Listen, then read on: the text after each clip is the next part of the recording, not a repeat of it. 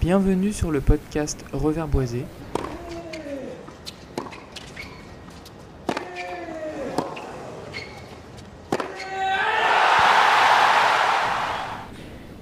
Une émission sur l'actualité tennistique destinée aux non classés et au numéro 1 mondial s'il passe par là.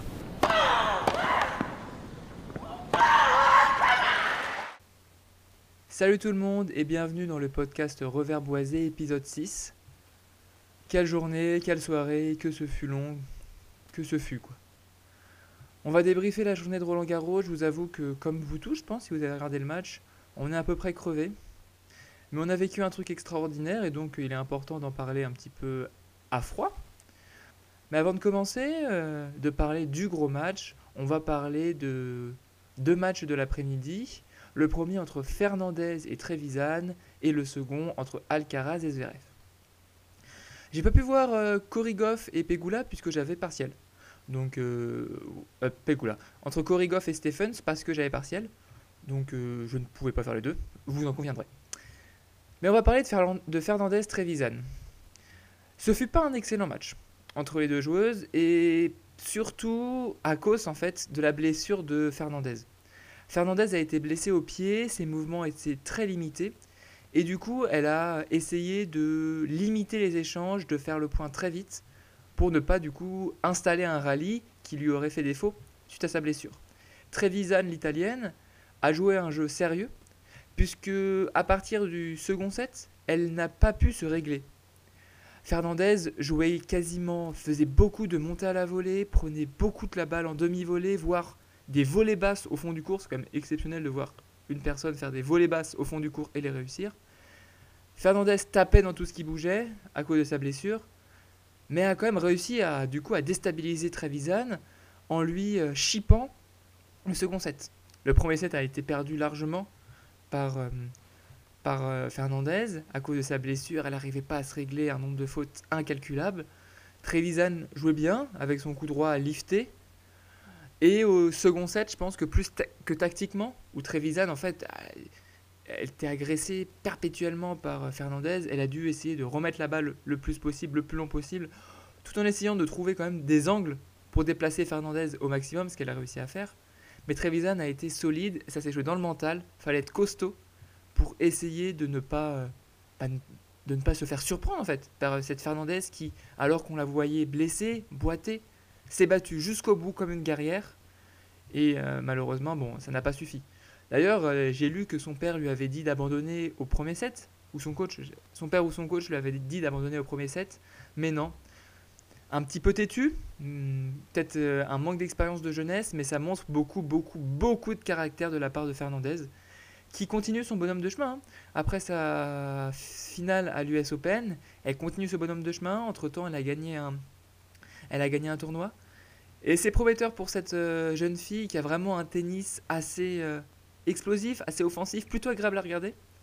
Euh, là, ce qui était agréable à regarder, c'était surtout le fait qu'elle elle prenait, je, le redis encore, mais elle prenait des balles de volée au milieu du terrain. C'est quand même euh, assez rare et quand même assez drôle à voir. Bon, bien joué pour Trevisan qui, au forceps, a réussi à gagner. Du coup, elle rentre en demi. À voir, à voir, une italienne. À voir. Donc, je vous ai dit, j'ai pas pu voir Goff Stephens, mais j'ai pu voir peut-être le match. Ah non, non, j'exagère. Le gros, un autre gros match de la journée, le Alcaraz Zverev. Les deux premiers sets sont un peu, un peu décevants. Un peu décevants, surtout de la part de euh, Alcaraz, qui a fait un nombre de fautes incalculable. Là, c'est peut-être euh, la jeunesse, hein, et je pense que c'est sûrement la jeunesse.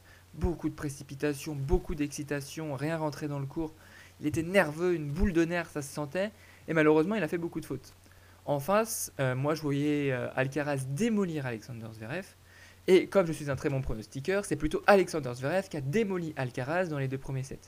Il a servi le plomb, mais le plomb, Zverev. Et il a mis beaucoup, beaucoup, beaucoup d'in- d'intensité du fond du cours, avec des balles lourdes. le bruit quand ça sortait de sa raquette, c'était impressionnant. Concentré, sérieux, et évidemment la vitesse de déplacement de Zverev. C'est n'importe quoi, les passings qu'il arrive à décocher en bout de course. C'est impressionnant. Il a été impressionnant, Alexander Zverev. dans le combat, dans le sérieux, dans l'abnégation, dans... Waouh Là, franchement, il m'a bluffé. C'est pas un jeu que je kiffe, mais il faut dire que là, il... Il, a... Waouh il, a été costaud, quoi. Puis, Alcaraz est revenu, on sentait qu'il allait gagner le quatrième set, et puis ça s'est réglé. Ça s'est réglé au quatrième, au tie-break du quatrième. Et là, euh, pour moi, Alexander Zverev a fait un excellent tie-break. Il a été vraiment offensif. Il est monté plusieurs fois à la volée. Il a tenté des coups importants sur des passings. Il, a retourné fort. Il, a vraiment pris le jeu à son compte. Quoi. Alors qu'Alcaraz a aussi pris le jeu à son compte, mais a fait plus de fautes. Lui, Zverev a été euh, vraiment. Il s'est dit. Contrairement aux autres matchs, en fait, il n'a pas attendu Zverev. Il a pris le destin entre ses propres mains.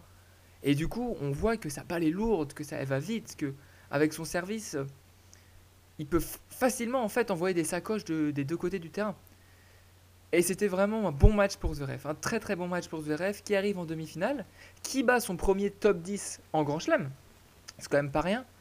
Euh, quand même pas rien. Il a profité d'un Alcaraz qui était en dessous sur les deux premières manches, puis il a été sérieux dans la manche décisive. Gros, gros, gros respect à Alexander Zverev qui rencontrera Rafael Nadal. Waouh C'était. J'ai fait un article hein, pour décortiquer euh, qu'est-ce qui s'est passé, comment Rafa l'a fait. Je, vais, je vais vous mettre le lien en, description. Mais comment Rafa a, réussi en fait Rafa qui se prétendait crever. Est-ce que c'est vrai? Est-ce que c'est de l'intox? Qui disait que c'était peut-être son dernier match de, sa carrière? À Roland Garros en tout cas un faux, un tox, j'en sais rien. Mais moi personnellement, comme je suis un as en pronostic, vous l'avez compris, j'avais, pour moi, c'était Joko qui passait en 4. Sans, voilà, il allait donner un petit à Nadal pour être gentil, mais Joko était tellement fort au début, au début de cette quinzaine, tellement fort. Et non, Nadal a fait un match, bon Dieu le match de Nadal. En coup droit, ça fait longtemps que j'ai pas vu Nadal taper aussi fort côté coup droit. Dans le premier set, il a mis une leçon, mais une leçon tennistique à, à Joko. Il est rentré dans le terrain, il l'a agressé, il a empêché euh, d'installer des échanges longs. Il, a frappé fort des deux côtés du terrain. Enfin, c'était flamboyant. Hein 35 berges, le mec. Hein 35 berges. Et ah bah, rien à foutre. Il conne comme s'il en avait 26, une concentration, une abnégation. Il montait à la volée, il servait bien. Là, il n'y avait rien à dire. Premier set, il n'y avait rien à dire. Puis au deuxième, il se frustre et Joko commence à rentrer dans la partie, je trouve. Joko commence lui aussi à ne plus être uniquement attentiste, mais à essayer de prendre dans le cours, à prendre l'échange en fait. Et à partir de ce moment-là, il a fait plus mal à Nadal. Il a fait plus mal à Nadal, surtout côté revers. Côté revers, Nadal a eu du mal, surtout sur la défense côté revers, sur le court croisé. Et, voilà. Bon, malheureusement, euh, et ça je l'ai dit aussi dans l'article, je me suis complètement endormi comme une vieille chaussette pour la troisième manche. C'est-à-dire que j'ai vu la troisième manche, le début de la troisième manche, je m'endors à 2-0 Nadal et je me réveille dans la quatrième manche 3-0 euh, Joko. Je vous avoue que j'ai pas bien compris ce qui s'était passé, mais bon, du coup j'ai suivi la quatrième manche euh, assez attentivement. Et la quatrième manche, euh, moi, pour moi, il s'est passé un truc de fou à la quatrième manche. Je sais pas, à 5-3, à 5-3, à 5-4, quand Nadal il sauve les balles de break, je l'ai senti invincible en fait. Je l'ai senti invincible, il bougeait comme s'il avait 20 ans, alors qu'il est censé être blessé au pied. C'était c'était fabuleux ce qu'il a fait. Il a, il a fait une remontée, un caractère, un, cœur de champion. Euh. Waouh! Là, franchement, Rafa, il, m'a bluffé. Maintenant, je vais un peu nuancer l'article, parce que je l'ai écrit à chaud l'article. Et c'est vrai que Djokovic n'a pas fait le match de l'année. Euh, d'un point de vue tennistique, ce n'était d'ailleurs pas le match de l'année. Mais dans la tension, on sait que c'est deux grands joueurs. Ça, ça a été cool à regarder. Mais ça n'a pas été le match de l'année, comparé à bah, leur rencontre l'année dernière par exemple. Djokovic a, je sais pas, fait beaucoup de fautes, je l'ai pas senti euh, concentré au maximum, je l'ai pas senti hargneux non plus. Euh, il n'a pas réussi à dominer, peut-être qu'il a un aveu de faiblesse aussi. Et du coup, ça n'a pas été le match de l'année pour Djokovic, qui n'a pas réussi à très bien utiliser les angles, comme l'explique très bien Service Volé en fait. Euh, déplacer Nadal sur ses, en court croisé revers, c'est une des armes fatales qu'il n'a quasiment pas utilisées. Mais, euh, mais voilà, Rafa est là, Rafa est en demi. Rafa peut aller chercher un 15e Roland Garros, un putain de 15e Roland Garros, ça n'a aucun sens. C'est fou, c'est fabuleux. Est-ce qu'il va le faire J'espère. En fait, j'espère pour, je sais pas, pour, pour lui, pour, sa légende, pour le tennis. Là, c'est fou ce qu'on a vu quand même. Bon. Sur ce, euh, reposez-vous bien. On a une journée plus cool aujourd'hui normalement. Euh, allez, on a Attack à regarder et peut-être le duel nordique. Mais sinon, c'est plus cool.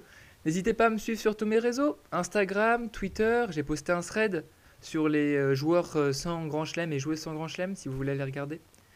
N'hésitez pas à regarder mon site internet aussi.